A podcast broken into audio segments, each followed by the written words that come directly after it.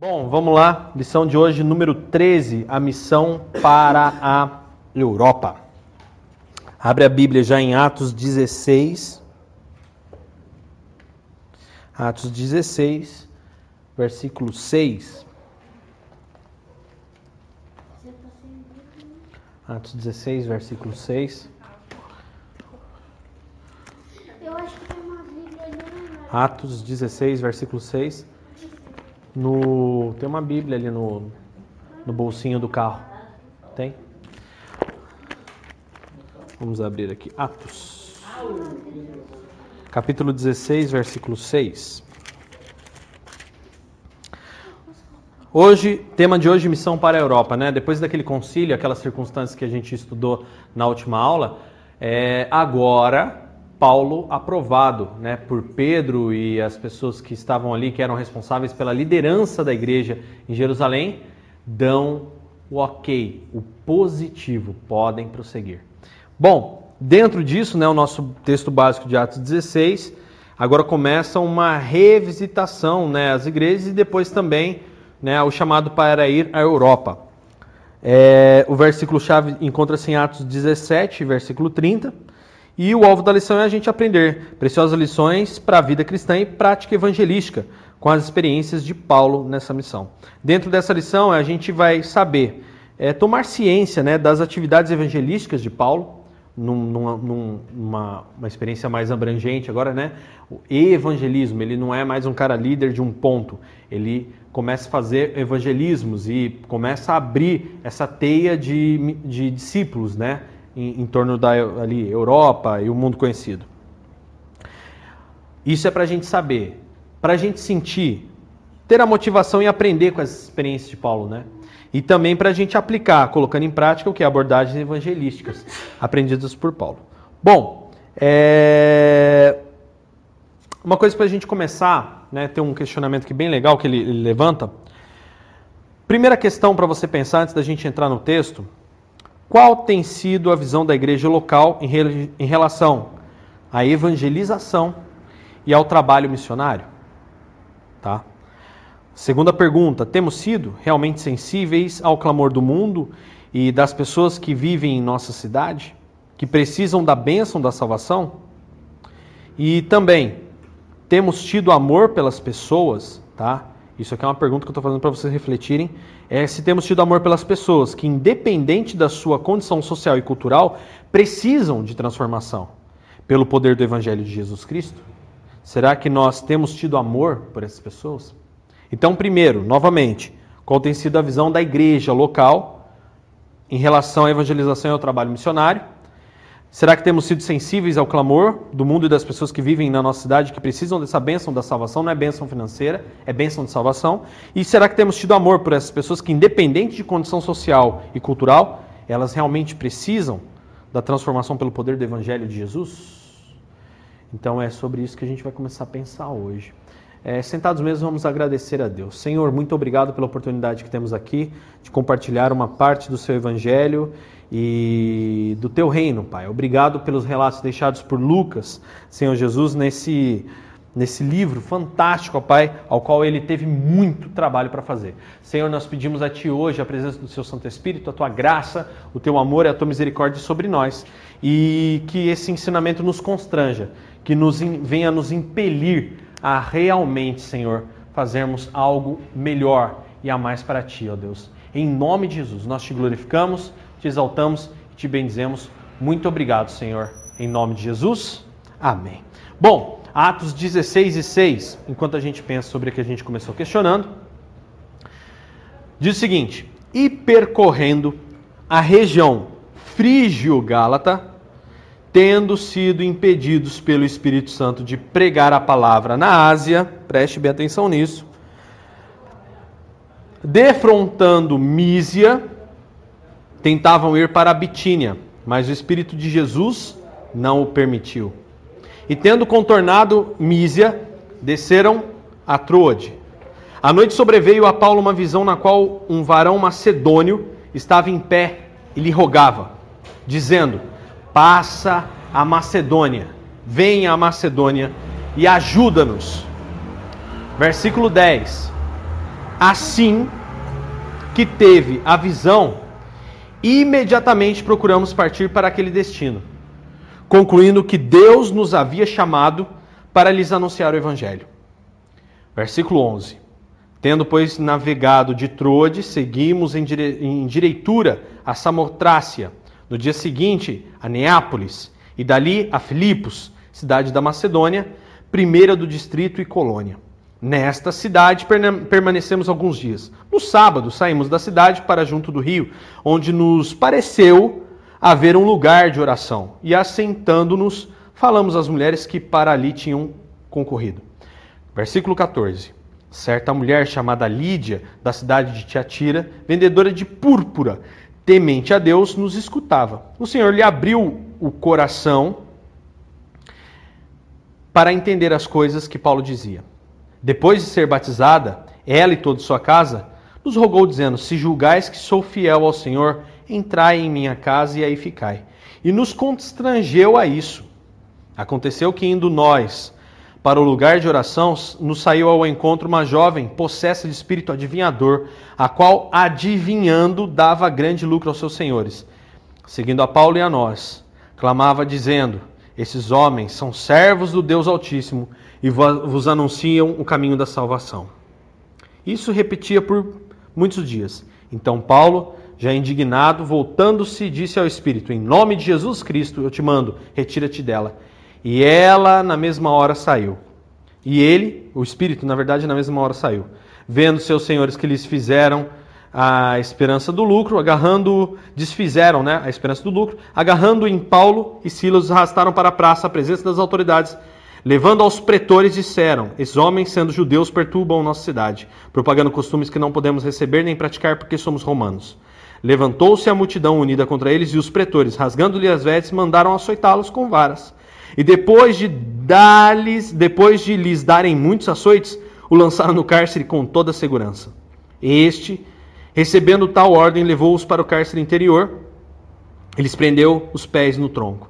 Por volta da meia-noite, Paulo e Silas oravam e cantavam louvores a Deus, e os demais companheiros de prisão escutavam. De repente, sobreveio o tamanho terremoto que sacudiu os alicerces da prisão, abriram-se todas as portas e soltaram-se as cadeias de todos. O carcereiro despertou do sono e, vendo as portas abertas do cárcere, puxando da espada ia suicidar-se, supondo que os presos tivessem fugido. Mas Paulo bradou em alta voz, dizendo: Não te faças nenhum mal, que todos aqui estamos. Então o carcereiro, tendo pedido uma luz, entrou precipitadamente e trêmulo, prostrou-se diante de Paulo e Silas. Depois, trazendo-os para fora, disse: Senhores, que devo fazer para que seja salvo? Responderam-lhe: Crê no Senhor Jesus e será salvo, tu e tua casa. Versículo 32: E lhe pregaram a palavra de Deus e a todos os de sua casa.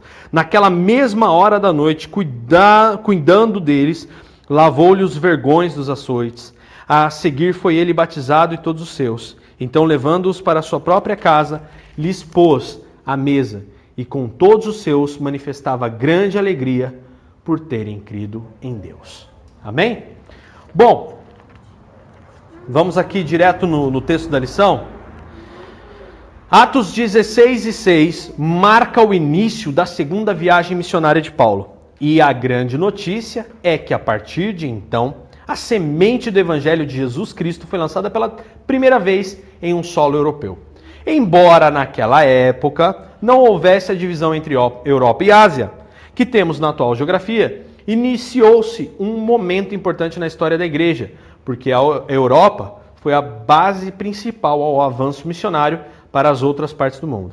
Três estratégias, é, estratégicas províncias romanas foram alcançadas durante essa expedição missionária.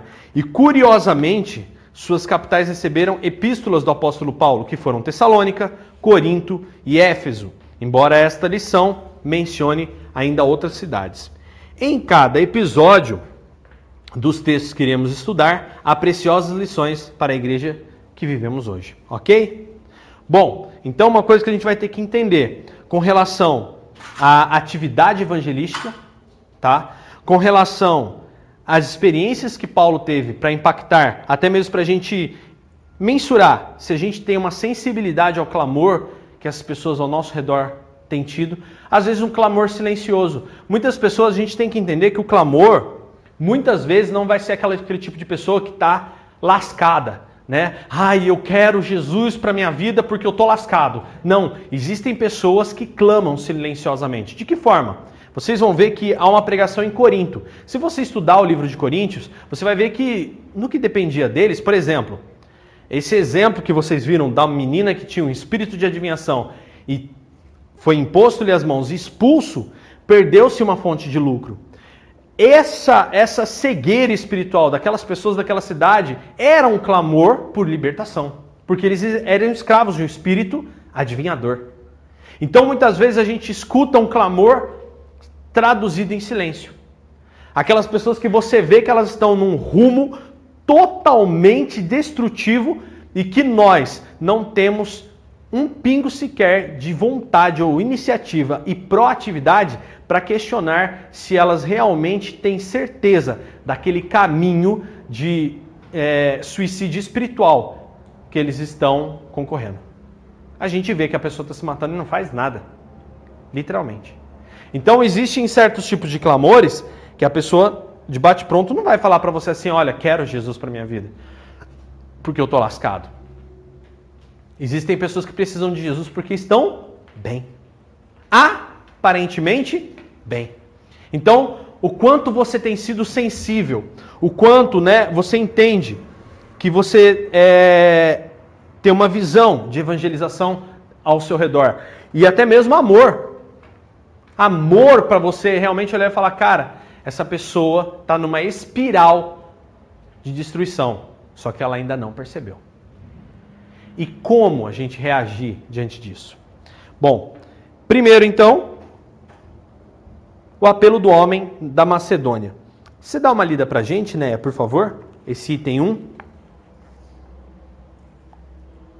A região frígio-gálata é a região da Frígia, dentro da província da Galácia. Geograficamente, a estratégia de Paulo estava correta, pois queria evangelizar as cidades próximas, mas por duas vezes foram impedidos pelo próprio Espírito Santo o mesmo Espírito que os revestiu de poder para testemunhar até os confins da terra, em Atos 1 e 8. Não permitiu que chegassem aonde planejavam, porque o propósito de Deus era outro. Alguém estava clamando por, a, por ajuda do outro lado do mar. Passa Macedônia e ajuda-nos. Atos 16 e 10. Significa, atravessa o mar e ajuda-nos a visão que Paulo teve no porto de Troade sobre o mar Egeu confirma o propósito do Senhor da Seara em alcançar novas regiões. A Macedônia era uma província romana situada ao norte da Grécia, várias vezes visitada e mencionada por Paulo, que vê todas as referências. Sim, sim. Ao todo, são 19 ocorrências no Novo Testamento. Assim que teve a visão, imediatamente procuramos partir para aquele destino, concluindo que Deus nos havia chamado para lhes anunciar o Evangelho. Atos 16 e 10. Aqui temos uma importante informação. Pela primeira vez no livro de Atos, Lucas menciona a si mesmo na narrativa. Ao colocar o verbo na primeira pessoa do plural, nós, ele se inclui e revela que estava com Paulo nessa famosa viagem à Europa. Mas ele não parou por aqui, pois os textos, nós, como são chamados pelos estudiosos do Novo Testamento, aparecem em vários outros lugares em Atos. 25, 21, 18, 27, do 1 ao 28, 16. E no final da vida, Paulo relata: somente Lucas está comigo, em 2 Timóteo 4 e 11. Ok? Então, o que, que acontece? Aqui é importante a gente entender. É... Deus tem propósito? Sim. Uma coisa que é interessante, a gente vê, por exemplo, ah, eu quero ir para cá. Não, eu, vamos, eu fiz um planejamento. Lembra que a gente falou algumas lições atrás que o planejamento ele é importante? Mas que o planejamento não pode ser um planejamento engessado ao ponto de que nós acreditemos que quando a gente não cumpre esse prévio planejamento, estamos fora desse direcionamento de Deus? Deus está no planejamento, sim, mas Deus está também no controle das ações. O que acontece aqui é justamente aquilo que a gente viu lá atrás, que o planejamento de rota foi feito, porém, quando ele chega num certo ponto, é, veja o que ele fala: nós sentimos. Tá? Tá escrito na Bíblia isso, né? 16 aqui, no capítulo 16 e 10, ó. Ah, nessa cidade, alguns dias não sabem, ah, onde nos pareceu haver um lugar de oração, tá? E aqui, tendo pois navegado de Troade, seguimos em direitura, versículo 10. Assim que teve a visão, procuramos partir para aquele destino, concluindo que Deus nos havia chamado para anunciar o evangelho, né? E tendo contornado Mísia tal, e por aí vai, tá?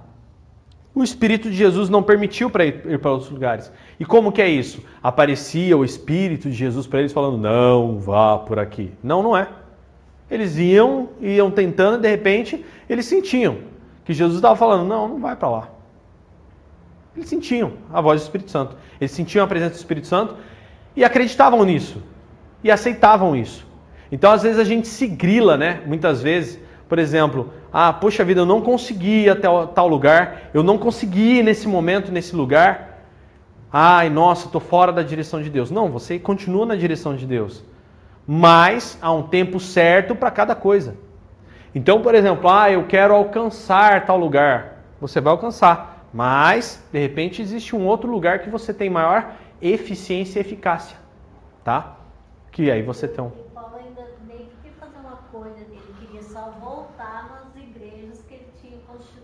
Sim. Naquela primeira viagem. Sim, sim. E não, e viu, ele queria fazer uma coisa boa, não era ruim. Não, não. E Deus queria um plano maior ele. Sim, vai para outro lugar agora. É, entendeu?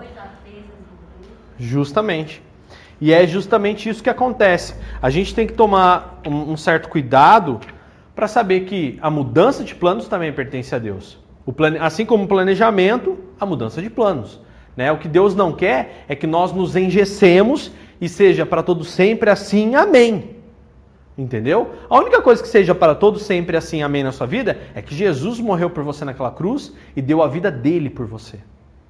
Ponto, é só isso. O restante vai se amoldando, vai se ajeitando, vai se encaixando, vai, entendeu? Fazendo todo esse processo aí que essa melhoria. Lê para mim, Arthur, esse item 2, missão em Filipos. Três conversões recebem destaque nesse trecho: Lídia, a jovem possessa, e o carcereiro. Essa diversidade confirma o alcance do Evangelho de Jesus Cristo, que deve ser pregado a toda criatura. Marcos? Isso, Marcos 16, 15. 16, 15. A igreja em Filipos teve muita influência no ministério de Paulo. Além de contar com uma localização estratégica, os membros da igreja tinham influência social e econômica razoável por isso, o apóstolo se refere a ele sempre com muita gratidão e amor. Filipenses 1, 3 ao 5, 4, 15 ao 20. Ok? Então vamos fazer uma abertura aqui. Uma coisa muito interessante. Além de contar com uma localização estratégica. Vocês lembram que numa das lições também foi relatado pelo autor, até mesmo do estudo, que as igrejas não eram abertas em qualquer lugar? que as igrejas eram abertas em uma posição estratégica, onde elas pudessem ter recursos ali para que subsistissem, tá? Então aqui mais uma vez é enfatizado que as igrejas tinham uma posição estratégica, tá? É, Carol, lê para mim esse tópico 1, a conversão de Lídia. Uma reunião de oração com um grupo de mulheres assentadas à beira de um rio. Esse é o cenário comerciante chamada Lídia teve o privilégio de ouvir o maior apóstolo de todos os tempos. O texto diz que o Senhor lhe abriu o coração para atender as coisas que Paulo dizia. Atos 16, 14. O sentido é de abrir a mente ou a alma de alguém para despertar nessa pessoa o desejo de entender o que o outro está falando.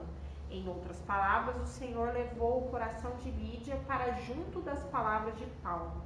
Lídia e toda a sua casa foram batizados. Ok? Então isso é muito importante. Na, na minha versão, na tradução em japonês, é o Senhor lhe abriu a mente. É. Isso, o Senhor lhe abriu a mente, justamente. o Senhor levou o coração de Lídia para junto às palavras de Paulo, né? Ou seja, abriu-lhe o entendimento. Então isso é muito importante. O processo, né, que a gente vê, não canso de citar o livro da Joyce Meyer, Batalha no campo da mente. É muito legal. Batalha no campo da mente. Isso é muito bom. Então, por exemplo, por quê? Você tem que entender que Satanás, o pior demônio, gente, uma coisa que é importante a gente aprender como cristão. O pior demônio não é aquele que passa a sombra no canto da parede, entendeu? Não é aquele que gruda no camarada, o cara fica rolando pro chão que nem uma cobra, entendeu? Aquele não é o pior demônio, tá? Parece assustador, é impressionante, né?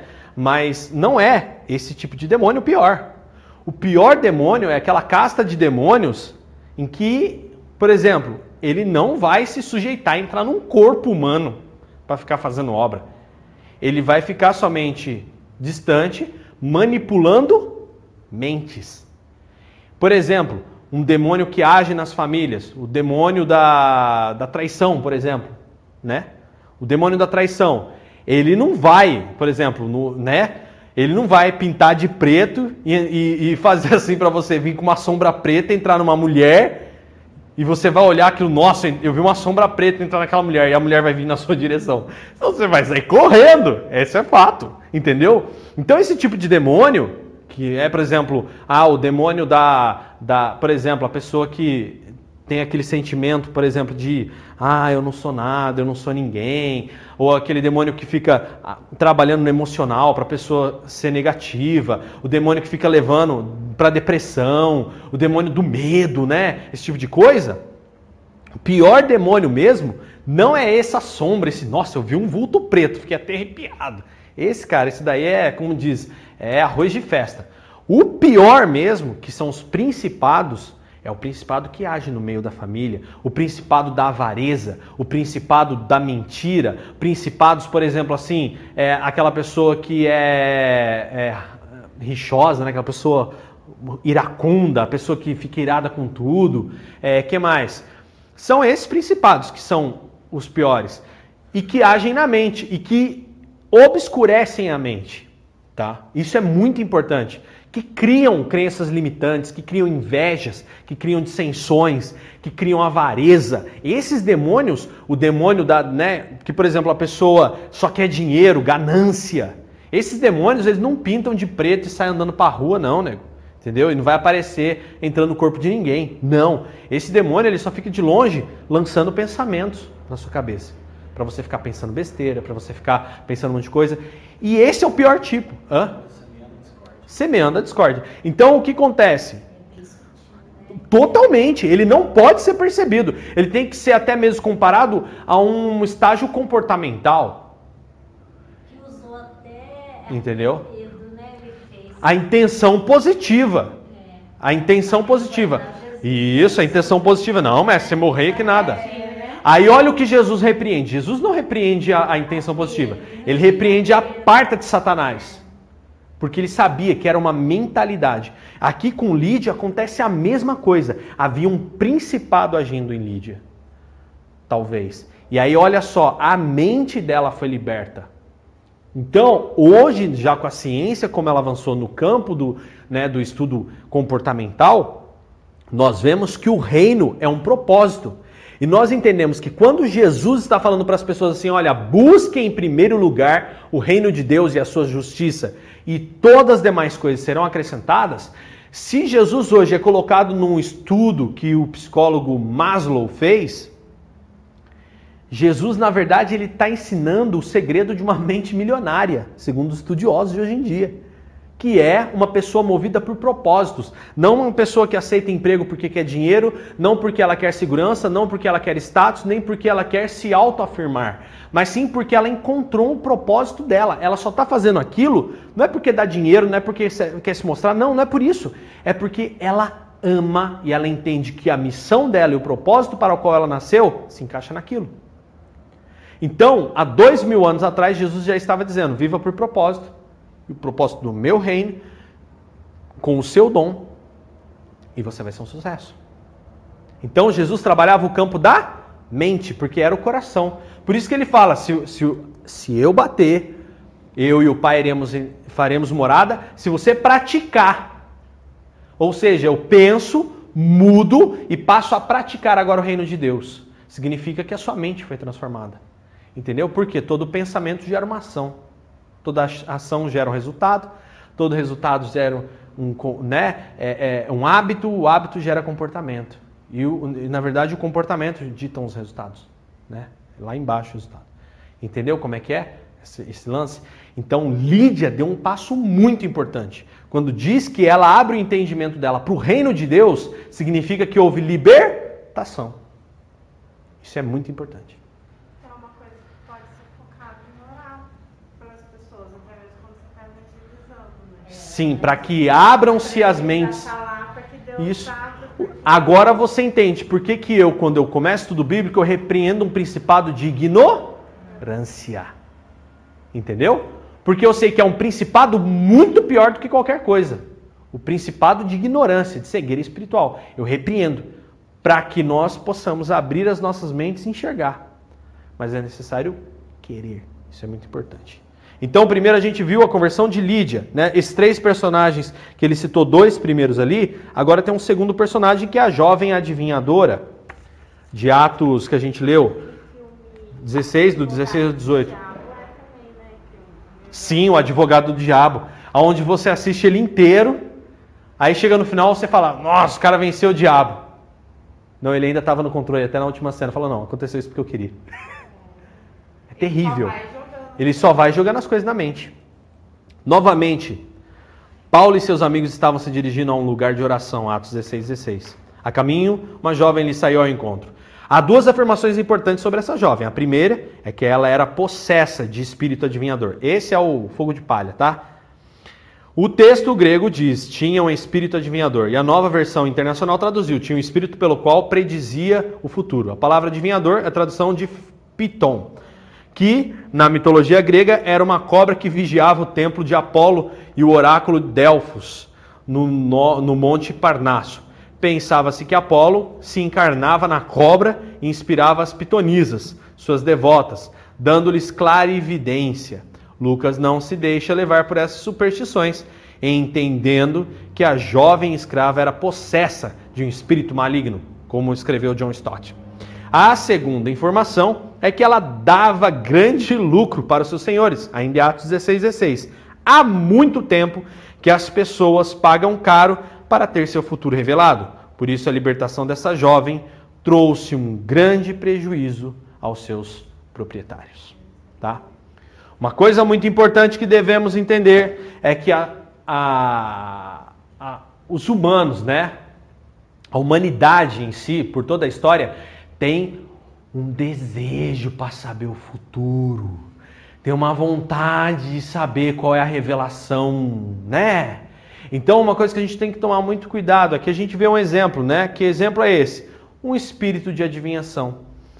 Havia um espírito de adivinhação ali naquele caminho. E há, sim, um trecho no Evangelho de um espírito de adivinhação.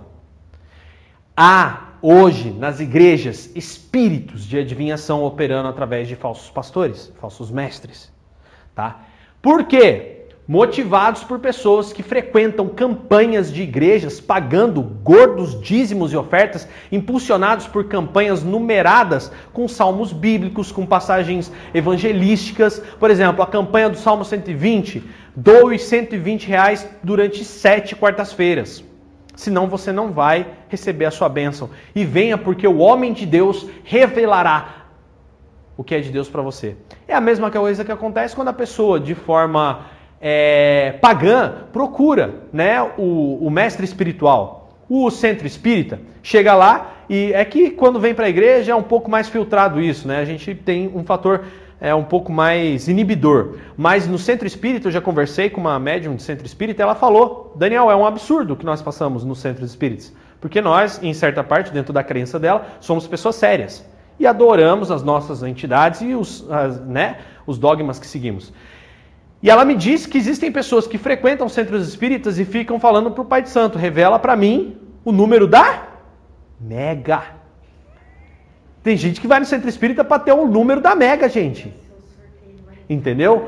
É, qual o número do Vale Cap né, premiado? Onde eu tenho que comprar? Que número eu tenho que. Né? E aí?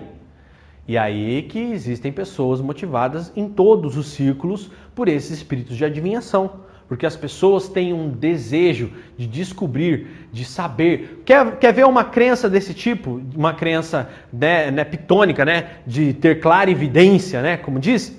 É o fato da pessoa ficar, ai, Senhor, revela a sua vontade para mim. Como assim, Dani? Isso é clara evidência? É. Como eu já expliquei, existem três vontades de Deus. A vontade de Deus preceptiva é moral. A vontade de Deus é moral. O que, é a, verdadeira preceptiva de Deus? É que você se salve, que você abandone os seus pecados, que você se arrependa. Isso está claro. Qual que é a segunda vontade de Deus? É a vontade decretiva. Vontade decretiva de Deus é aquela vontade que você não tem como mudar. Faça sol, faça chuva, ele mandou, acabou.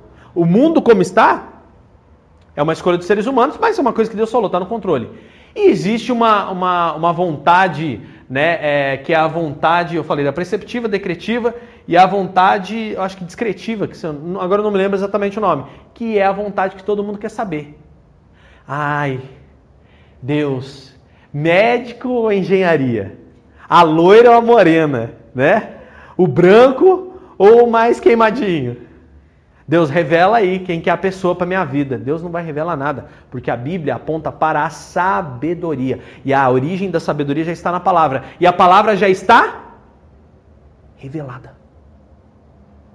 Olha o que a Bíblia fala: não andeis ansiosos.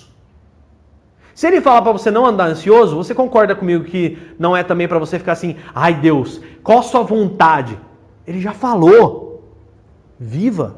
E aí acontece o que acontece com Paulo. Vamos aqui para a Ásia. Não estou sentindo em paz de ir para a Ásia. Pessoas guiadas pelo Espírito Santo, que dobram seu joelho, que bate o olho. O que eu preguei domingo, discernimento. Pera aí, deixa eu puxar aqui o Espírito Santo, Bíblia. Opa, pera aí, vou discernir. Ah, não, A, não, B. Esse B está estranho. Vamos pro A impelidos pelo Espírito Santo, confiando continuamente na vontade preceptiva e na vontade decretiva. Primeiro, que Deus está no controle de tudo, e segundo, que a vontade dele é clara, que a vontade dele é que você se salve. O restante vai acontecendo. Porque se a gente andar, por exemplo, ai, eu quero ir no estudo bíblico, mas eu tenho que visitar uma pessoa. Qual que é a vontade de Deus? É, vamos lá, você está preparado para visitar? Eu estou fu fundamentado para visitar? Ai, não sei. Esse não sei já é claro, você não está preparado para visitar. O quanto você já conhece de palavra de Deus? Bem pouco. Discernimento. Estou pronto para visitar? Vai que surge uma pergunta capciosa. Estou pronto para responder? Não. Onde eu tenho que ir? Vou para o estudo. Prefiro ir lá fazer a visita o dia que o pastor for junto, porque se tiver uma pergunta, já grudo nele e puxa ele perto de mim. Discernimento. Então, a gente tem que tomar muito cuidado, tá? Com essa questão de espírito de adivinhação, até dentro da igreja. Ai, pastor, vim aqui para o senhor orar para Deus revelar minha vida para você. Que não é Kodak não, irmão. E esse negócio de revelar hoje em dia já passou. Nem a Kodak se manteve no mercado porque já mudamos tudo para câmera digital, bateu a foto, você já vê o que deu e o que não deu. Não tem mais revelar assim como no reino de Deus. Daniel, mas você está dizendo que não existe revelação? Não estou dizendo isso, mas eu estou dizendo que a busca por adivinhação não é por Deus. Ele não quer isso para nós. Ah, eu vou lá para ver com o guru, pastor Daniel, pedir uma oração, uma revelação, vou ver o que mostra para ele na visão. Não funciona assim. Você pode ver que Paulo está indo para um lugar, de repente ele tem uma visão. E tem alguém que. Eu, eu, eu sonhei, eu, eu, eu vi uma pessoa clamando da Macedônia. Estou sentindo no coração para ir para Macedônia. Muda a vela, vira o leme, vamos para Macedônia. Entendeu? Aqui não diz em nenhum ponto, e vamos lá, vocês querem que eu aprofunde mais ainda, só para a gente encerrar? É, vamos escolher o novo sucessor de Judas. Quem que vai disputar? A e B. Ah, são vocês dois? Ok. Então vamos lançar sorte. Quem sair, saiu. Par ou ímpar? Palitinho? Sei lá. Moitinha? Maior, menor? Diz que eles lançaram sortes. E eles oraram antes. Senhor, o senhor que sabe. Então a gente vai fazer um método justo aqui. Sorteio. Para ou ímpar? Quem ganhar, ganhou. Foi conduzido por Deus. Eles não fizeram nada daquilo. Senhor, revela agora. Não, não teve isso. Eles eram pessoas revestidas do Espírito. E ainda não tinha recebido nem o batismo, hein? Preste bem atenção que o batismo é um pouco depois, no Espírito Santo, revestimento de poder. E eles já tomaram uma decisão impelidos pelo Espírito. Tira aí na sorte. Quem sair já está no controle. Está orado, estamos confiando. Quem sair, saiu. Matias. Descomplicado, né? Às vezes a gente complica tanto, né? Ai, mas será que eu devo? Vai, irmão. Tá sentindo paz? Tá sentindo paz? Então vai. Não tá sentindo paz? Não vai. O que, que a Bíblia fala? Se a palavra está no meu coração e eu tiver paz com essa palavra dentro de mim, então faça segundo seu coração. Se eu não tiver paz, vou não. Porque há dúvida, há medo, não vá. Há questionamento. Então, temos que tomar cuidado com esses, com esses adivinhadores. Existem adivinhadores no meio da igreja hoje. Assim como existem pessoas que de repente, sabe, você está andando na rua, de repente uma pessoa para, tem que falar com você, nunca te vi, não te conheço nem nada. Olha, é isso. Te revelou coisas que ela não sabia. Amém. Carcereiro. Ah, e dá lucro, né? Falei aqui, né? Que hoje em dia dentro das igrejas dá lucro, né? Dá dinheiro. Infelizmente ainda dá. O carcereiro convertido, Paulo e Silas acabaram com a esperança do lucro dos senhores da jovem adivinhadora. A partir daí, nossos missionários foram agarrados, arrastados, maltratados, açoitados e presos. Porém, três fatos aconteceram na prisão. Primeiro, oração e louvor. Somente um coração cheio do Espírito Santo consegue cantar em meio a tanto sofrimento. Como Stott comenta, dizendo o seguinte: não eram gemidos, eram hinos que saíam da boca deles. Em vez de amaldiçoar os homens, eles louvavam a Deus. Está preso na madeira e chicoteado. Tomou-lhe umas arreadas nas costas por perturbação da ordem pública. Porque quando o cara foi lá reclamar, ele não foi reclamar, ô, oh, o cara lá expulsou um demônio da mulher lá, ela parou de adivinhar a coisa e agora eu tô perdendo dinheiro. O pretoriano ia olhar para a cara dele e falar assim: primeiro que eu nem acredito em coisas na, nos corpos das pessoas, não acredito em espírito. Talvez o pretoriano. Agora, Adivinhação? Vocês estão de picaretagem. Não, ó, esses caras entraram aqui e estão perturbando e impondo crenças que não são dadas aos romanos. Hã? Ordem pública? Vem cá. Eles já foram mentindo. Uma coisa que me chamou a atenção. A, adivinhadora nem estava xingando eles, estava falando uma coisa certa. Sim. Sim. E assim mesmo Paulo, Paulo se irritou, né? Se irritou. Se irritou, mas era tudo já um plano de Deus. Já. Já. né? Já. Porque E eles- dizendo assim, Ele sabia que ela estava possuída, mas ela não está falando nada que contradizendo. Não é? Eu Lembra o clamor que eu falei que às vezes é em forma de silêncio? Essa menina estava clamando silenciosamente. Entendeu? Diferente da, da Lídia, né? Que a Lídia não manifestou. Já era um clamor declarado, tá? A gente precisa identificar isso. Vários tipos de clamor. Clamor de Lídia, declarado, quero.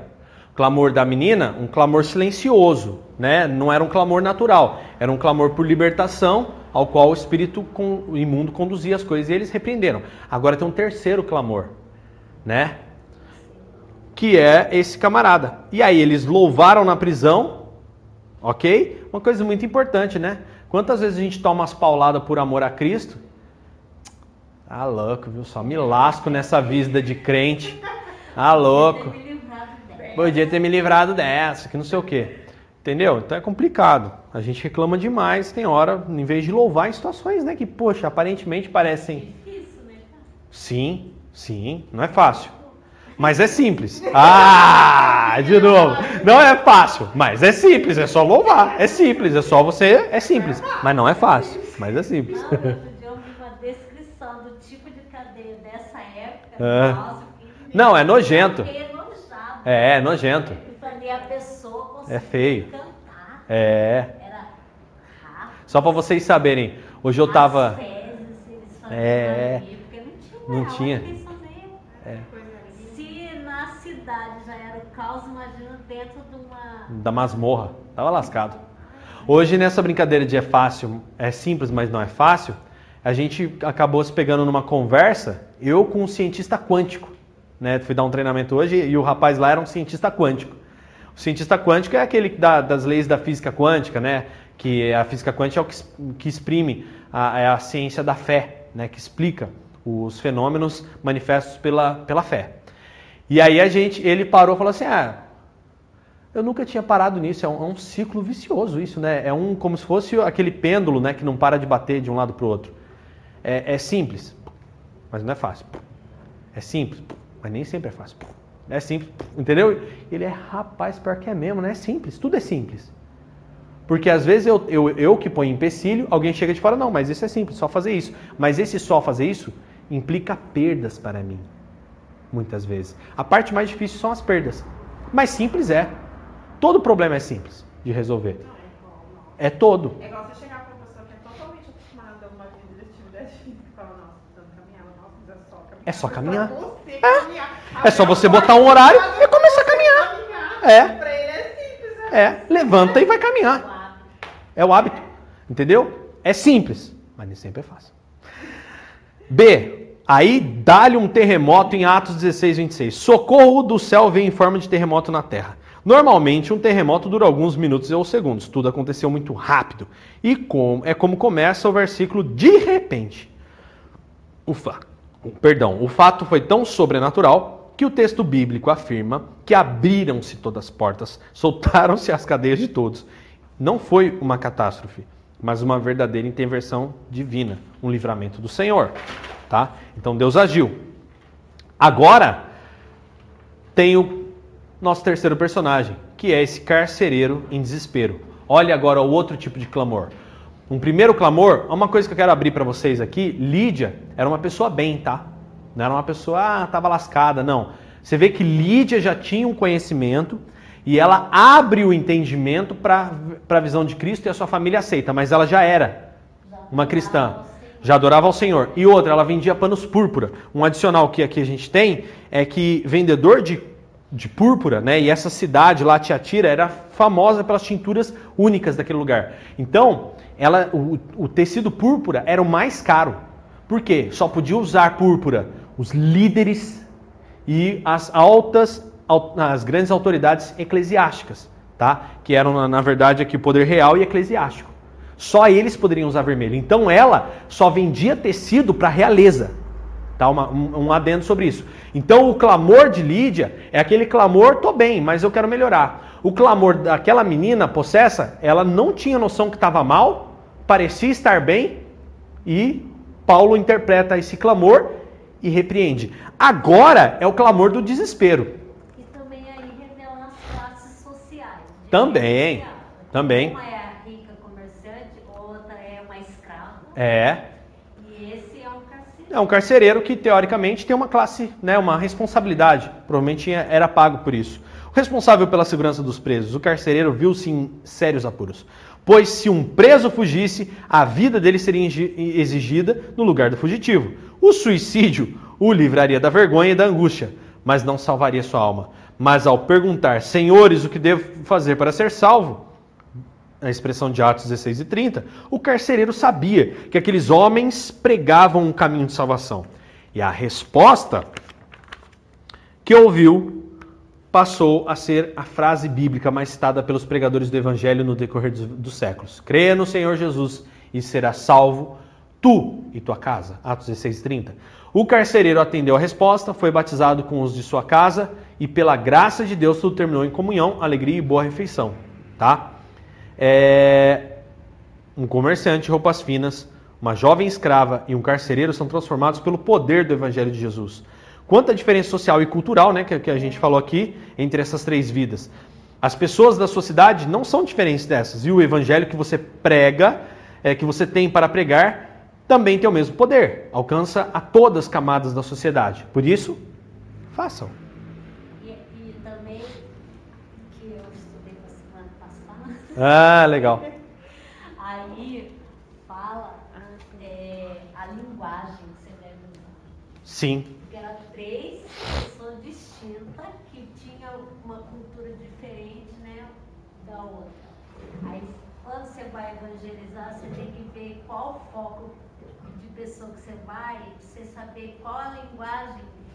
Se eu chegar, convidar uma pessoa para a igreja, para uma reunião, e começar a falar um, um dialeto cri- cristão com ele, assim, tipo, nossa, é, Que bênção. Vai ser o manto lá revelado. Vai desenrolar o mistério. Porque o varão de branco vai passar no meio da igreja mostrando o que tá certo e o que tá errado. Aí eu fiquei pensando, é pior que coisa que você não consegue entender, né? É. Você não, não convive. Penso nele assim, tipo, né? Sim, sim. Ó, eu posso dizer, por isso que eu acho fan... é, por isso que eu acho fantástico essa hoje em dia muitas pessoas condenam essa quantia de igrejas. Eu, eu também concordo que extrapolou, né? Tipo assim, ah, Deus tem multiforme e graça, mas espera aí, né, cara?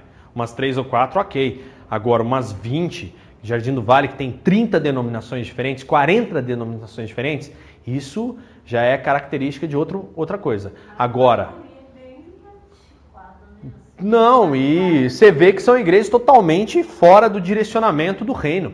Fruto de divisões, fruto de inferno na vida um do outro, e só faz ramelagem. Pessoas totalmente despreparadas para fazer o que estão fazendo.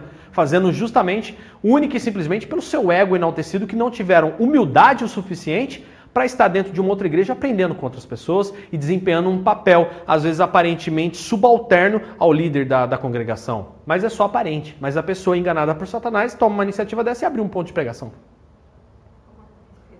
Ok. Aí o que, que acontece? Por exemplo, ah, poxa vida, umas três ou quatro diferenças é o que você vai encontrar. Você encontra. Aí vem os partidos políticos. É, pentecostais, neopentecostais, batistas, luteranos, tradicionais, avivado, não sei o quê, trinitariano, unicista, PMDB, PT, Palmeiras, Corinthians, entendeu? Uma vez perguntaram pro Cascão, é, qual a sua religião? Corinthians. né? Tá lá na, na, revistinha. Então é uma loucurada. Mas é, é, é uma coisa interessante. É, a forma como a gente aborda né, a palavra, infelizmente não vai alcançar todos, mas tem quem alcance. O, esse que a gente não alcançou, vai ter outros para eles. E a gente é para uma certa classe, entendeu? A gente mesmo não consegue ter todas as classes dentro da mesma igreja. Não consegue. Mesmo porque eu acredito assim, que ela tá falando de sabedoria, né? Porque Sim. Cada um tem uma linguagem para ser abordada. Sim. É uma cultura da pessoa. Eu outro dia vai entrar. vendo no Facebook uma pessoa cristã falando assim, Deus usou um vaso. Aí eu, eu sei o que ela quis dizer. Aham. Mas agora uma pessoa usou um vaso, o vaso falou. É, É, Que isso, né? Então, eu É. vejo isso que a gente, quando né, a gente mexer com rádio, tudo, eu falo muito isso com o André. Fala, gente, o jeito que eles falam, a pessoa que não é cristã, ela, ela fica. E quando o cara começa, bom dia, É, E sem contar que o cara começa a usar o recurso que Paulo fala quando lá em Coríntios começa a mesma brincadeira, que vira brincadeira. Paulo fala, irmão, isso porque ele falava dentro da congregação. Vocês começam a gritar desse jeito aí, não é melhor vocês profetizar, que daí quem entra, entende, não sei o que, e Paulo vai abordando devagarzinho, vai entrando, entrando, porque ele não queria né, escrachar, porque ele não pode pecar contra o Espírito, vai que é Deus, né, agindo dessa forma, sei lá. Aí ele, para não julgar, mas ele já começou a ver, e isso tá estranho. Lá na frente ele fala, gente, por acaso, vocês que ficam gritando, que nem uns retardados aí dentro, num idioma que ninguém discerne nada, não sei se vocês estão falando a Deus ou a anjo, não sei o quê, quem passar na rua, acaso não vai chamá-los de louco? Paulo já falava isso lá, hein? E até hoje tem igreja brigando com o vizinho porque o vizinho se levantou. O vizinho não se levantou, não, meu amigo. Acho que até eu me levantaria. Gente, esse povo grita. Aí cai naquela historinha, né? Passa na porta da igreja. Nossa, que gritaria! Aí o porteiro vira pro outro fala: Fica quieto que Jesus está operando, mas nem pra usar anestesia? Ô, gritaria desse povo! Entendeu? Então o cara já, pô, peraí. Entendeu? Parece loucura. Então Paulo fala: peraí, fala no idioma claro, vamos falar no idioma plausível, porque Paulo era poliglota. e ele viu a manifestação do Espírito em línguas em outros lugares, não era essa, essa farra do boi. Imagina se Paulo tivesse nos nossos dias ouvindo isso, um cara em rádio, né, a nível municipal, o cara falando um zilhão de coisas, entendeu? Então é onde Paulo fala isso, entenda. Paulo vai amarrando o negócio e fala, ó, peraí, Deus não é Deus de confusão. Então ele, já que vocês querem falar, então peraí, um de cada vez. um de cada vez. E agora? Ele fala assim, cara, vou pegar esses caras. E tem que ter interpretação, hein? Então pode falar um de cada vez, mas tem que ter interpretação. Entendeu? Vamos lá, quem vai interpretar então? Então você vê que Paulo, quando você pega 1 Coríntios 14, 13, 14, 15 até o 16, você vê que Paulo ele vai arrumando um jeito de amarrar o povo, porque eles estavam usando o dom de línguas como vaidade. O contexto abordado era esse, tá? Era pura vaidade. Como é hoje em dia. umas duas vezes que eu vi. Aham. E a gente, quando a gente ficou, logo que a gente veio pro Jesus, a gente andava muito, né, meu pai? Acontece desde. Já passei por isso. Aí, eu, era raríssimas vezes que eu via com interpretação, seja, teve umas duas vezes, que eu até, mas foi uma coisa assim, era uma senhorinha, levantou, começou a falar. Nisso, eu até perguntei, tem gente com muito silêncio. É. E aí levantou um outro homem e começou a falar, traduzir tudo que ela tava falando. Fala uma frase E fala. que nem. quando Nossa, é uma coisa que- não- Sim, é bonito. Você fica assim. É bonito. se mexe. Não. E detalhe, Nossa, eu vi quando eu era criança. É. E detalhe, geralmente existe uma pessoa, sempre acontece isso. Existe uma pessoa, porque daí vem o grande X da questão. Quando a pessoa fala e o outro traduz movido pelo Espírito, a língua que aquela pessoa está falando não é língua de anjo, porque não existe língua de anjo. Paulo só fala, não sei a quem vocês falam, se há anjos, não sei. É um negócio tão esquisito que eu nunca vi. É isso que, né? É isso que tá ali, é isso que ele quer dizer no contexto. Mas não é que existe uma língua de anjo. Primeiro, anjo é poliglota. O anjo impelido pelo poder, se ele vier lá dos Estados Unidos aqui, o anjo não fala português? O poder derramado sobre o anjo, o anjo preparado para o que ele faz, você acha mesmo que ele não vai falar todos os idiomas? Capaz, né, bicho? Entendeu? Capaz. Ele vai chegar no Brasil e falar português. Ele vai chegar no- nos Estados Unidos é inglês. E uma coisa muito importante, que é onde eu quero chegar. Todos esses casos geralmente são acompanhados de uma pessoa dentro da congregação que é estudado no idioma hoje em dia. Então a pessoa vai lá, pá, pá, pá, pá, a pessoa está traduzindo e tem um lá chorando que nem um danadinho no canto. Sempre tem esse caso. Quando chega no final, a pessoa fala: olha, essa pessoa que acabou de falar nesse idioma, ela acabou de falar no idioma X, sempre acontece isso. Idioma X, o que ela falou realmente foi isso que o outro traduziu, porque eu sou estudado na língua. E era para mim. É não, né? É muito raro alguém falar além de português, né? Não, é não, é raro. Sim, sim, não, mas só que, por exemplo, essas pessoas que falavam em outros idiomas não eram idiomas desconhecidos, eram idiomas terrenos. Só que Deus queria usar o propósito com alguém ali dentro que sabia esse idioma. Vi quatro, cinco vezes isso acontecer. Ah, já vi alguém falando japonês. Japonês. Eu já vi japonês. Uma pessoa de 70, 80 anos, oriundas, oriundo do Nordeste, é, e que nunca estudou uma língua, nem o português, fugiu da escola, literalmente fugiu da escola, não, não teve acesso ao estudo. Alfabeto de. É, é, analfabeto, né? De pai e mãe, falando japonês claramente como se fosse nativo.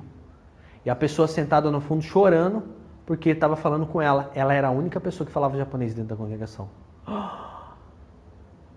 Poder. Ação divina. Então, não eram línguas desconhecidas. Leia Atos 2. São línguas repartidas e conhecidas. Tá? Eram línguas repartidas como de fogo. Porque eles falavam com muita autoridade. Parecia que eles estavam pegando fogo. Mas eram línguas conhecidas. O dom, esse dom do Espírito, né? Que, entendeu? Não é? Não, não, não é não. É outro carro. Então, por exemplo, o que, que acontece? É muito importante a gente entender isso. Porque senão os caras ficam enrolando língua meia hora dentro de uma igreja. Mas é engraçado, Sim. porque quando isso acontecia e você via que era que vinha a luz de Deus, acho que a igreja inteira assim, Sente. era totalmente diferente. Sente. Então, Sente. É, farra do boi. É? Cala a boca, irmão. O pastor é bonzinho. Treinado. É. Irmão, fica quieto aí. Vamos abrir o livro. Irmão, fica quieto. É tudo com ordem de decência, irmão. Fica quieto. Atenção. É. Não, é isso mesmo. Entendeu? Então você tem que mandar, o irmão, fica quieto aí. Porque o Paulo fala, irmão, um só fala. Se é pra falar todo mundo, então fala em português aí, por favor. Ou fala no idioma que todo mundo tá entendendo. Porque daí o irmão vai entrar aqui, a pessoa que passa na rua vai escutar a gente falando uma pro outra. Seja feliz, que Deus te abençoe, aleluia, Jesus é bom. Quem passa na rua vai falar, caramba, cara, esses caras estão motivando uns aos outros, eles estão profetizando. Você será um vencedor, a sua vida será uma bênção, Jesus tem para você a liberdade de verdade, Jesus é vida. Quem passa na rua escuta isso? Rapaz, Jesus é vida mesmo, cara. Paulo fala que as pessoas são edificadas. Então isso é muito importante a gente entender, tá? Que o que? são, né, a gente vinha falando sobre os perfis, né?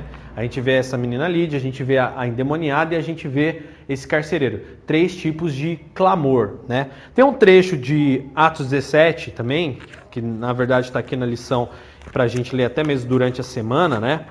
Nos textos aqui, o texto devocional, depois está Atos 17, 24 a 31 e, e nas leituras semanais, que fala sobre a missão na cidade de Tessalônica e Bereia. Bereia, vocês vão ver que é fantástico. Primeiro Tessalônica, que está em Atos 17, do 1 ao 15. A distância entre Filipos e Tessalônica tinham 160 quilômetros viajando pela via Ignátia, em direção ao sudoeste. Tessalônica era uma cidade de porto, né? Era a capital da Macedônia. A missão de Paulo nessa cidade durou apenas três semanas, como descreve Atos 17:2. Ele foi à sinagoga dos judeus para evangelizá-los, e sua estratégia teve duplo caminho. Primeiro, diálogo acerca das escrituras. O termo arrasou é de tradução de, dial, de dialegomai, de onde vem a nossa palavra diálogo. Era assim que Jesus conversava com os judeus, usando as escrituras, pois a base de autoridade deles é essa. O próprio Senhor disse a eles: examinai as escrituras. Então acontece, quando Paulo entrava nas sinagogas para pregar aos judeus, sabendo que ali haviam judeus, ele não falava por meio de revelações divinas. Isso não convertia o judeu. Ele tinha que provar que Jesus era o Messias. Então ele usava as escrituras que estavam lá dentro para provar: olha, leiam isso, leiam isso, leiam isso, vocês vão entender que ele é o Messias. Tá? Então essa era uma estratégia. A segunda, um segundo caminho, Jesus é o Cristo. Será que as escrituras anunciam um Messias que sofre, morre, ressuscita? As escrituras testificam de Jesus Cristo. Lucas 24, 44 ao 47. O evangelho anunciado por Paulo em Tessalônica é o Cristo crucificado, expondo e demonstrando ter sido necessário que o Cristo padecesse e ressurgisse dentre os mortos. Judeus e gregos foram persuadidos pela pregação de Paulo na sinagoga.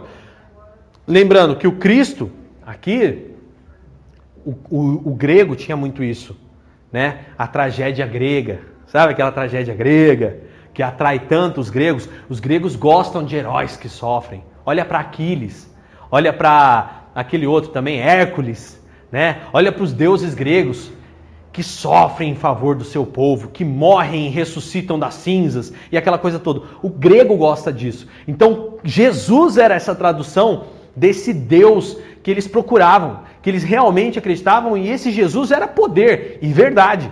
Porque esse Jesus, como os, os mitos gregos, Jesus morreu realmente e Jesus ressuscitou. Então, Paulo usa a escritura para convencer os judeus e ele usa a crença grega para convencer o grego que Jesus era o mito do mito, né? Isso é muito interessante a gente entender. Judeus e gregos foram persuadidos pela pregação de Paulo na sinagoga, como diz em Atos 17,4. Mas outros judeus foram movidos pela inveja. E nova perseguição aconteceu. Atos 17,5. Paulo e Silas tiveram que sair da cidade. Agora, em Bereia, ficavam 70 quilômetros a oeste de Tessalônica. A cidade ficava fora da rota de tráfego, num local mais tranquilo e seguro para os nossos missionários. O texto diz que os de Bereia eram mais nobres que os de Tessalônica. Atos 17, 11. O termo nobre, no grego eugenes, quer dizer bem-nascido, de família nobre. Né? É, a cultura promove a educação e essa o respeito. Os bereianos receberam a palavra com toda a avidez. tá? Mas esse entusiasmo não significava ausência, ausência de um exame crítico das escrituras, para ver se as coisas eram de fato assim, como diz ainda em Atos 17:11, como Paulo e Silas é, diziam. E isso era feito todos os dias. Como resultado, muitos deles creram, mulheres gregas de alta posição e não poucos homens. Novamente veio a perseguição, em Atos 17,13, mas Silas e Timóteo continuaram em Bereia, enquanto Paulo viajou cerca de 300 quilômetros e chegou a Atenas. Uma aplicação é a mensagem de Paulo nessas duas cidades tinha as escrituras como texto único. Os judeus de Tessalônica e os, e os de Bereia ouviram a partir das Escrituras que Jesus é o Cristo o Messias. Quando você prega, qual o seu ponto de partida? Há evangelho que não parte das Escrituras. Sendo assim, podemos considerá-lo um evangelho autêntico? Né? Aquele evangelho do tipo assim: rapaz, olha a minha vida, olha como eu sou abençoado. Olha o meu carro, olha a minha casa, olha como Jesus é na minha vida. Isso é evangelho autêntico? Não, basta eu ser um cara, um empreendedor que trabalha muito bem, que administra muito bem os meus bens e que ganha o meu dinheiro. E cadê Jesus no centro? Justamente. Tá ele, né? Tá ele no centro. Tá ele no centro. O camarada com o carro, a casa dele, o, o casamentinho dele lá. Rapaz, você não tem que olhar para Jesus na minha vida porque eu conquistei bens. Você tem que olhar para Jesus na minha vida, no meu bom procedimento e a imagem de Cristo impressa nas minhas atitudes e que é totalmente diferente de uma pessoa talvez movida pelo amor ao dinheiro. Lembrem que Jesus, a única coisa que ele compara que pode rachar o amor de uma pessoa por Deus é o dinheiro. Porque a única coisa que pode ser comparada a Deus é o dinheiro, nem o diabo. Ou você serve ao dinheiro, ou você serve a Deus. Ou você serve a Deus, ou você serve às riquezas. Então existe só uma coisa que dá aparência de Deus, que é as riquezas. E em Bereia, o povo tinha condições, eles eram nobres. E os nobres, ser nobre não era ser só rico, não era ser um comerciante rico. O nobre, ele era tinha nobreza de espírito. Família, descendência, nobreza, estudado, eles avaliavam as coisas. E Paulo não chega ali para falar assim, ó, eu sou Paulo. Não, eu sou servo de Cristo. Vem cá, vocês gostam de estudar? Então abre lá o texto judaico que eles liam. E aí eles olham encontram coerência em tantas incoerências provavelmente pregadas e eles a aceitam com avidez. Então Beré era uma igreja ávida de conhecimento e é onde eles se tornaram cristãos fiéis, porque eles foram no ponto chave, palavra. E aí Jesus fala: que onde estiverem as minhas palavras e forem praticadas, eu e o Pai viemos e faremos morada. Então, uma coisa muito importante: é, o evangelho que eu prego é autêntico? O evangelho que eu prego é salvação? Ou é carro, comida e. É, como que é? Carro, comida, ca, é casa, comida, carro e roupa lavada, né? Sei lá, todos os benefícios ali. Enfim, quatro né, o, o quarto item da, da lição, que é a missão agora em Atenas. Tá, agora Paulo foi para frente e ficou, né? Ficou para trás Silas e Timóteo. Agora Paulo foi com Barnabé? Não, não, não Barnabé já tinha ficado na primeira viagem. Já foi lá atrás. A passagem de Paulo por Atenas precisaria de uma lição inteira. Todavia, podemos usar um esboço proposto por John Stott e resumir o fabuloso episódio com cinco verbos. Primeiro, o que Paulo viu. Paulo viu uma cidade mergulhada em idolatria. A expressão idolatria reinante, Atos 17, 16, significava literalmente debaixo de ídolos. O que Paulo viu foi uma verdadeira floresta de imagens. Atenas, né? Não eram feitas apenas de pedra e de bronze, mas de ouro, de prata, marfim, mármore, pedras preciosas, confeccionadas pelos melhores escultores gregos. Mas eram imagens que representavam deuses gregos. O que Paulo sentiu? o texto afirma que seu espírito se revoltava. O termo para revolta foi usado no grego clássico para um ataque epilético.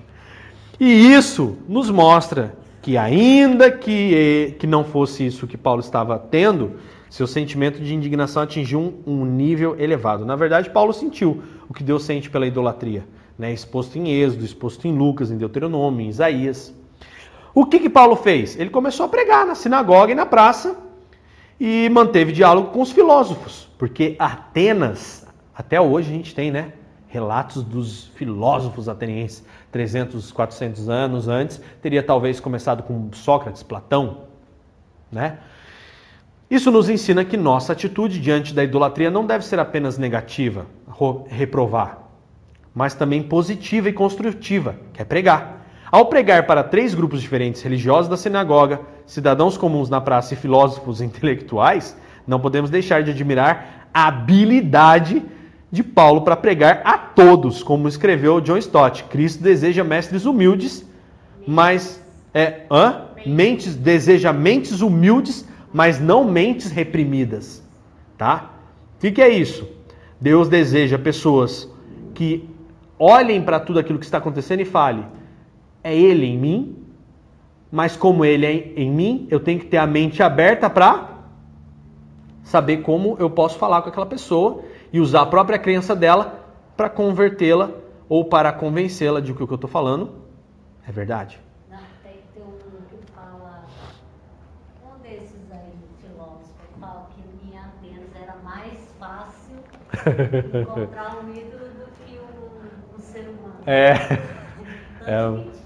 Tinha, tinha muito, era em cada esquina, as pessoas iam fazendo. Atenas era bem isso. O que Paulo disse? Ué, aproveitando o altar ao Deus desconhecido, Atos 17, 23, Paulo anuncia o único Deus verdadeiro. 17, 3. Ele chega lá e vê uma estátua. E nessa estátua está escrito: ao Deus desconhecido. Um altar. Um altar ao Deus desconhecido. Ele, epa, vou usar esse Deus desconhecido para convencê-los. É, ao fazer assim, ele não apenas condena a idolatria grega, como apresenta cinco fatos acerca de Deus. Deus é o criador do universo, em Atos 17, 24. Deus é o mantenedor da vida, Atos 17, 25. Deus é o governador de todas as nações, Atos 17, do 26 ao 18, 28. Deus é pai dos seres humanos, Atos 17, 28 ao 29. E Deus também será o juiz, é, é né, não será. É o juiz do mundo, Atos 17, do 30 ao 31. Como Paulo nos desafia, o discurso de Paulo no Aerópago, Areópago revela que o evangelho é o maior, é maior que pensamos. Mostra como a Bíblia toca em todos os assuntos da vida, do homem e de Deus, dando respostas concretas, verdadeiras, respostas coerentes. O desafio é que nosso evangelho seja tão abrangente e autêntico quanto ao que o apóstolo pregou. Conclusão: a gente teve uma viagem longa, mas muito enriquecedora para a nossa vida cristã e nossa prática missionária. A missão à Europa trouxe-nos modelos e experiências que ainda hoje são aplicáveis. Muitas cidades e situações no país em que vivemos têm os seus correspondentes. Sigamos o exemplo do apóstolo Paulo. Né? Então, é... Ah, tá. Então, o que acontece?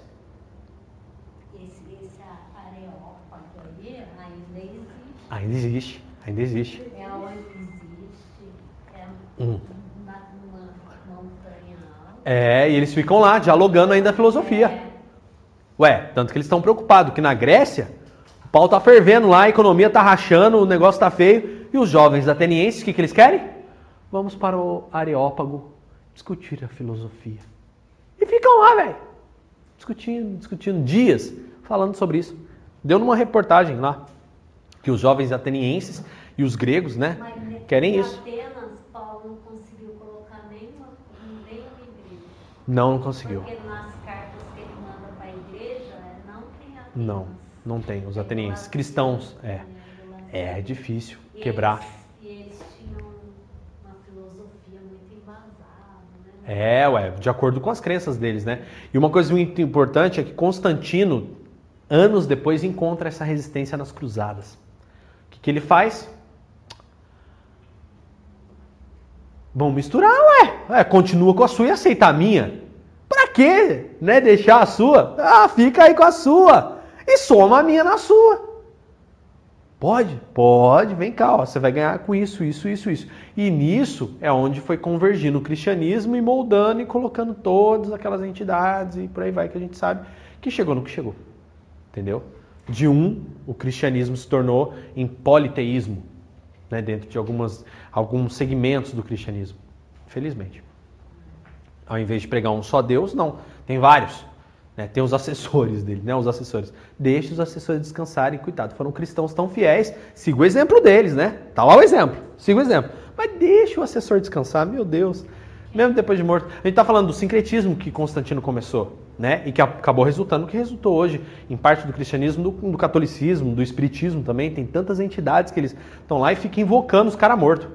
Invoca não, deixa ele descansar, foi um cristão fiel. São Sebastião mesmo, deixa Sebastião Mártir descansar, coitado. Fica com o exemplo dele e pratica. Aí sim, ok. Agora, caso contrário, deixa o homem descansar. E isso veio de Constantino, tá? É importante a gente entender que Constantino faz essa miscigenação.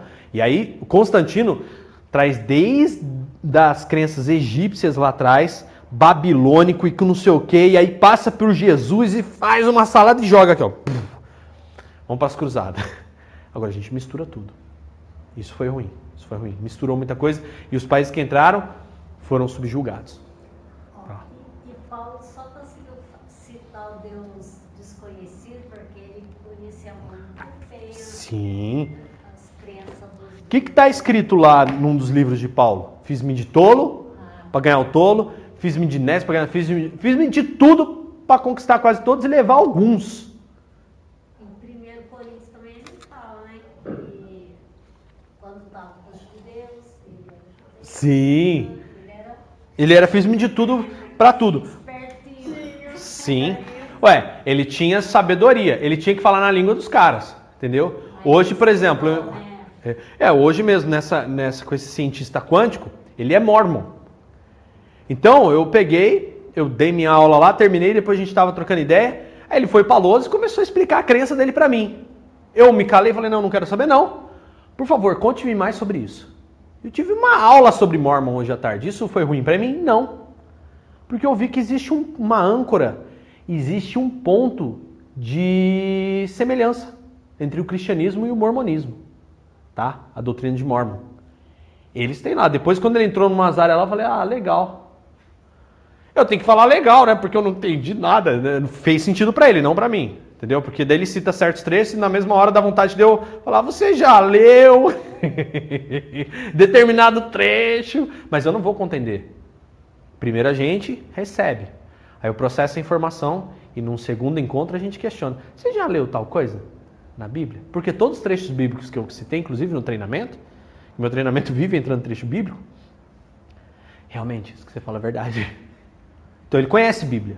Então ele lê Bíblia. No caso, Paulo fala que mostrou as escri- escrituras dos gregos. Sim. né? Ele mostra aqueles livros do Antigo Testamento. Septuaginta, a Bíblia em linguagem grega, Daí tem né? de Isaías. Tem tudo, Daí tem tudo. Só não tinha, só não tinha o evangelho que Paulo estava escrevendo com as atitudes dele. Então, Quando fala, eu fiquei assim. Sim, sim. Era o- Já era já esperado Cristo desde Sim, sim. Ele usa a informação que ele tinha. É igual hoje. Ué, eu vou pregar pro, pro espírita. Eu tenho que usar a Bíblia. Ah, eu vou pregar pro católico. Eu vou usar a Bíblia. Que eles leem Bíblia. Ah, eu vou pregar pro, pro Mormon. Bíblia. Eles usam Bíblia. Ah, hoje estava lendo um negócio interessante. Quando você está em depressão, Ah, em vez de você ir pro Google é. ou com uma dessas meninas aí do, Ah, do YouTube, Ah. vai pra Bíblia. vai pra Bíblia. Você põe lá, tristeza, lê tudo. Sobre que, que É. é. Tem algumas Bíblias. Aqui hoje em dia você bota lá e, e pesquisa isso. Aqui atrás tinha. né? Tinha no final. Quando você está triste, o que ler. Não, Quando você está não sei o então, quê. tá mais fácil, né? Você É. joga, daí você vê em várias referências. Sim, sim. Cara, vergonha. Chique. E na semana que vem a gente vai para a lição 14, né? Que fala sobre o desafio das grandes cidades. Ele vai falar de Corinto. Vocês vão ver como é que foi difícil. Chique demais.